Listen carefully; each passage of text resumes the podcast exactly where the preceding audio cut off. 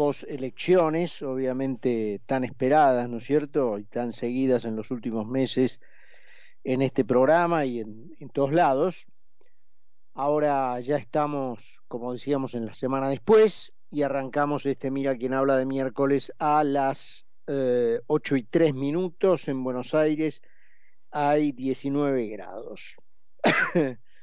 Obviamente, eh, y más aún con el resultado ya conocido de lo que fue el domingo, se abren y se han abierto para los que hasta ahora ya han tenido la posibilidad de hacer análisis periodísticos públicos, muchas, ¿no? Alternativas, muchas miradas.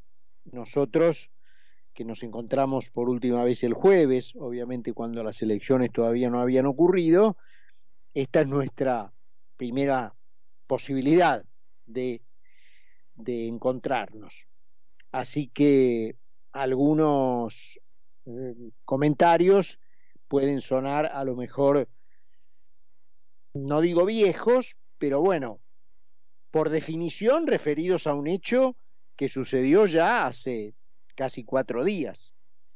Entonces, con esas salvedades, bueno, permítanme, eh, ya que repito, es la primera vez que tengo la posibilidad de, de, de compartir con ustedes algunos comentarios, hacerlo de todos modos, aun cuando el hecho que comentamos ya ocurrió hace un tiempito, que para la Argentina en estos, tem en estos temas cuatro días puede ser Júpiter, ¿no?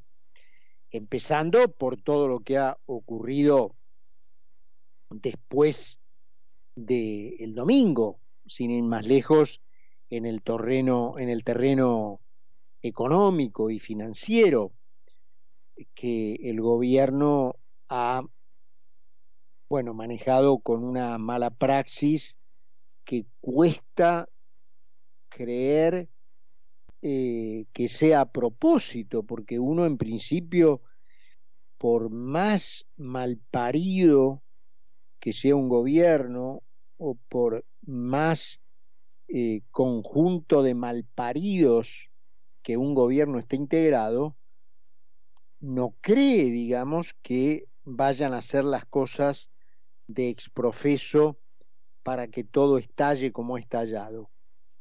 Pero bueno, eh, obviamente hay. Sospechas de que eh, algunas cosas se hayan hecho a propósito, que el ministro eh, haya devaluado sin plan, sin aviso, con una medida completamente intempestiva e inanunciada, sin los resguardos de otras medidas que contuvieran a ese sablazo, que haya aumentado la tasa de interés a casi 120%, también sin ningún aviso, lo cual transforma el índice de actualización del ELIX en una bola de nieve que estalla a la estratosfera, hablan de un amateurismo que bueno, está bien, Massa no es economista, obviamente es un amateur en esto, o sea, la Argentina se ha dado el lujo de entregarle el manejo de su economía hace ya más de un año a un amateur, pero bueno, se supone que al lado de él tiene gente que sí entiende. Y haber llegado a esto en las horas posteriores a la elección, eh, cuesta creer, ¿no? De que no haya algún, alguna dosis de, entre comillas, a propósito. Eh, luego están, por supuesto, mm, los comentarios y las preguntas que surgen a partir del triunfo de Javier Milei, eh, una muy inicial, el voto bronca, el voto furia, desde ya anticipo que no adscribo a esa idea de que el, el voto de gente con enojo pueda explicar eh, siete millones de votos y más del 30% en términos porcentuales a favor no solo de un candidato individual, sino de una fuerza, porque Milei no ganó solo a nivel él, a nivel persona, a nivel candidato individual, no fue el candidato individualmente más votado solamente. O sea, sí fue el candidato individualmente más votado, pero también lo fue su fuerza, que superó a Juntos por el Cambio, combinado, y a Unión por la Patria, combinado. Entonces, que todo eso sea explicable por el enojo, mm, no lo creo, no lo creo. Acá hay efectivamente una franja de la sociedad eh, que pese a todo lo que ha ocurrido, todavía no es mayoritaria. Es mayoritaria, o sea, es la primer minoría. Es la, para hablar bien, es la primera minoría. Es la primera minoría eh, que se ha expresado por un cambio. Profundo, menos profundo, lo que sea, pero un cambio, un cambio de 180 grados respecto de lo que veníamos. Eso, si sumamos a todos juntos por el cambio con mi ley, nos lleva casi al 60%. Si sumamos solo a Patricia Bullrich con mi ley, nos lleva al 47%. Es decir, que la primera lectura es una derrota del Estado, es una derrota del estatismo, ni hablar del populismo, ¿no? Pero una derrota del estatismo como concepción de vida, una derrota de la idea de que eh, el motor de la actividad social lo debe encarnar el Estado. Esa idea fue derrotada y eh, se eh, encaramó a, hasta convertirse en la primera minoría la idea de que el motor de la actividad social deben ser las personas. Debe estar en cada una de las personas, en la iniciativa, en la creatividad, en eh, en el trabajo, por supuesto, en el esfuerzo, en el estudio, como quieras llamarlo, de las personas, por sí mismas, asociadas, formando, por ejemplo, en, materia comercial o de trabajo, compañías, empresas, eh, o incluso con emprendimientos unipersonales, pero el motor de la actividad social está en la sociedad, en, los individuos, en las personas, no en el Estado. Ese es un, un gran cambio. Después, adentro de esa masa, tenemos gente que en esa línea quiere ir muy a fondo, son los que votaron a mi ley y en una medida con algún matiz menor a Bullrich, muy a fondo, ya con algún matiz de diferencia mayor dentro de Juntos por el Cambio los que votaron a la reta, que quieren también un cambio, y yo me, inclinaría a incluir también los que votaron a Schiaretti, que quieren un cambio, es decir, que no quieren claramente kirchnerismo, que no quieren claramente peronismo populista, pero que hasta, yo diría, tienen temor de iniciar un cambio muy pro profundo que genere un cataclismo. Y después queda entre un 28-30% si unimos los votos del peronismo con los de la izquierda, que siguen creyendo en la confiscación estatal, en el modelo cubano, en aliarse con dictaduras eh, y por ejemplo, en materia de seguridad, que creo que fue otra de las cuestiones que en estas elecciones estuvo sobre el tapete, eh, no, como dicen algunos, abolir el Código Penal, sino cambiarlo por otro al estilo de los códigos penales de la entonces Unión Soviética o de la actual de Cuba. Que no es que no tienen código penal, tienen, pero para otras cosas. Entonces, este es más o menos el panorama en cuanto al análisis de lo que ocurrió el domingo. A partir de lo que ocurrió el domingo, es decir, ya ahora en estas horas, eh, empiezan, por supuesto, los primeros pasos de la campaña dirigida al 22 de octubre, ¿no? 20, 22 eh, de octubre. Las elecciones generales por los porotos. Que habrá que ver la incógnita de si se terminan ahí, en primera vuelta, si hay alguien que gana ahí, en primera vuelta, o si no hay un ganador definitivo ese domingo y hay que ir a noviembre. Muy bien.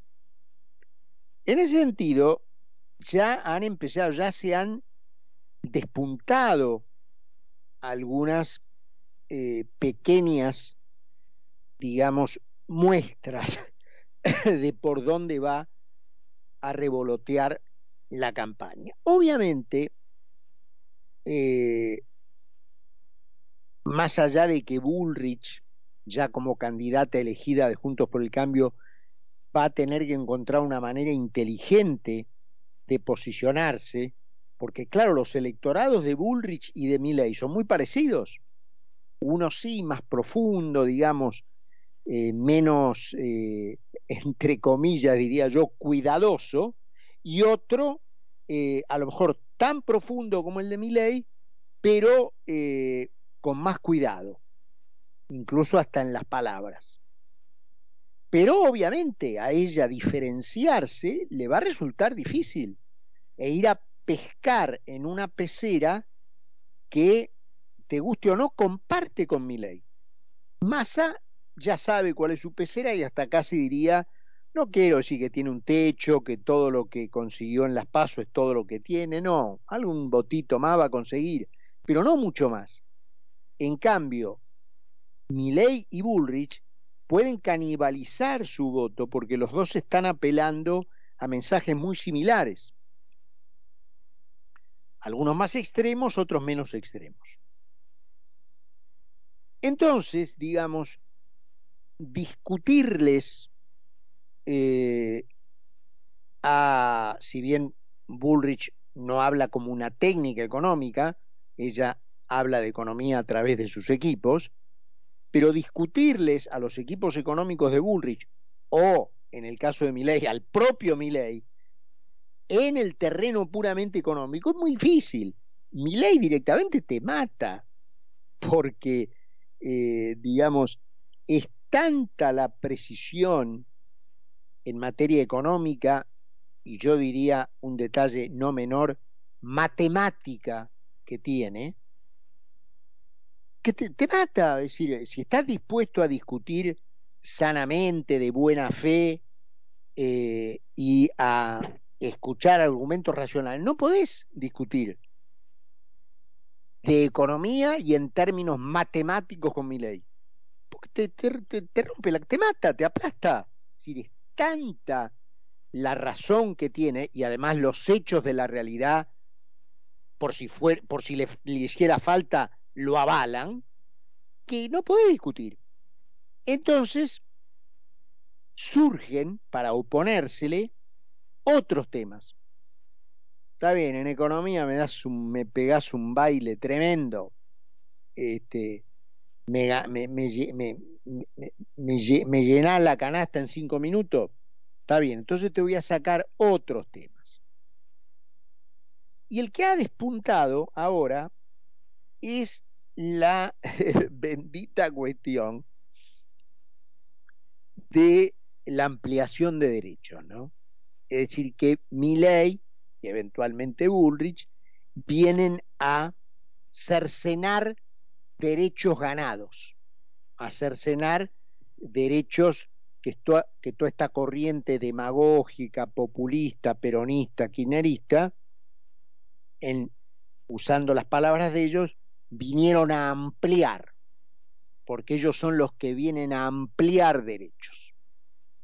Incluso hubo ahí una salida de la señora Lali Espósito, que se sintió apenada, ¿no? Por este, y con tristeza porque había ganado mi ley por este tema, eh, por eh, decir que mi ley, y siempre aclaro, eventualmente también Bullrich, vienen a eliminar eh, los derechos que se han ganado, a cercenar la ampliación de derechos que se ha conseguido después de tanta lucha. es más, el propio Massa el día domingo a la noche, lo primero que dijo no fue cuestiones de la economía, porque claro, quiero hablar de economía masa, si partió a la Argentina en mil, en, una bomba neutrónica hace menos daño.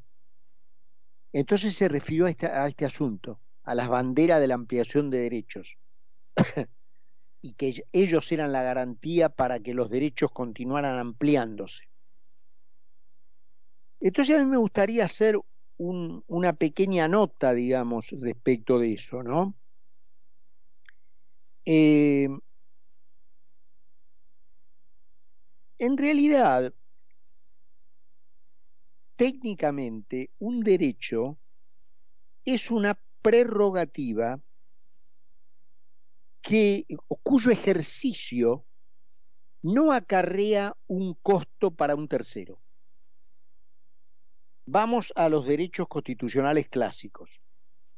Comerciar, ejercer industria lícita, transitar, navegar, eh, entrar y salir del país, enseñar a aprender, trabajar, en fin, toda la serie de derechos clásicos que conocemos del artículo 14 de la Constitución al yo decidirme a ejercer uno de esos derechos, por ejemplo el de comerciar, yo no le cargo el costo de comerciar a nadie, porque al contrario, abro mi propio negocio, a, bolsillo propio, este, el riesgo es mío, eh, en fin. Lo que ellos llaman, entre comillas, derechos, cuando uno lo estudia bien, no son derechos de este tipo, porque son, y voy a seguir usando hasta un punto, momento en el cual voy a cambiar la palabra, pero hasta ese momento voy a seguir usando la palabra derechos, son derechos que si uno los quiere ejercer, le endilga el costo a otro. Y ahí son muy notorios, por ejemplo, todo lo que se viene hablando en materia de género, derechos de género, del aborto, de a la identidad propia. Entonces, y acá es donde voy a cambiar la palabra, esos no son derechos, porque, repito, el derecho técnicamente es una prerrogativa que en principio no le genera un costo a vos, porque lo ejerza uno, no paga el costo de ese ejercicio un tercero. En cambio, esto que en lugar de derecho yo llamo preferencia, sí, si uno la quiere ejercer en los términos en que está planteado por ellos mismos, el costo lo paga otro. Por ejemplo, por supuesto que hay sistemas en donde estas preferencias pueden ser perfectamente lícitas, pueden existir perfectamente y como generan un costo, ese costo que no lo pague un tercero. Pero eso lo, vamos a ver ahora. Primero analicemos el sistema tal como lo plantean hecho, ellos, que se llama de ampliación de derechos y que es lo que acusan a Milei o a Bullrich de venir a terminarlo. Vamos a poner un caso es en todos más o menos el mismo modelo, pero ah, por beneficio de la brevedad del debate, vamos a agarrar un caso, el del aborto. Primero vamos a dar por sentado vamos a dejar de lado todas las discusiones de conciencia, de los temas religiosos, vamos a dejar de lado todo eso y vamos a aceptar que el aborto es efectivamente una elección que puede hacer una mujer sobre su propio cuerpo, determinar un embarazo que no quiere. ¿Quiere abortar? Perfecto. No está criminalizado, se retira la figura como delito del Código Penal y eh, si querés abortar, podés abortar. A partir de ese momento, cuando el aborto ya no es un delito, lo que se empieza a hablar no es del derecho a abortar, porque el derecho a abortar acabo de concedértelo, acabo de estar de acuerdo en dártelo. A partir de ese momento empieza a hablarse de guita. Ya no es no me das el derecho a abortar. No. No estás permitiendo que yo aborte sin pagarlo. Es diferente. Ya no estamos hablando del aborto, estamos hablando de plata. Por eso esos colectivos eran muy claros en repetir como una cantinela, como un cencerro, el aborto legal, seguro y gratuito. Entonces vos en el fondo lo que querés es que el aborto de Juana lo pague Pedro. Eso no es un derecho. El derecho es que Juana pueda abortar. Ahora, que el aborto de Juana lo pague Pedro, eso no es un derecho. Eso es pasarle el costo de lo que vos llamás derecho a Pedro.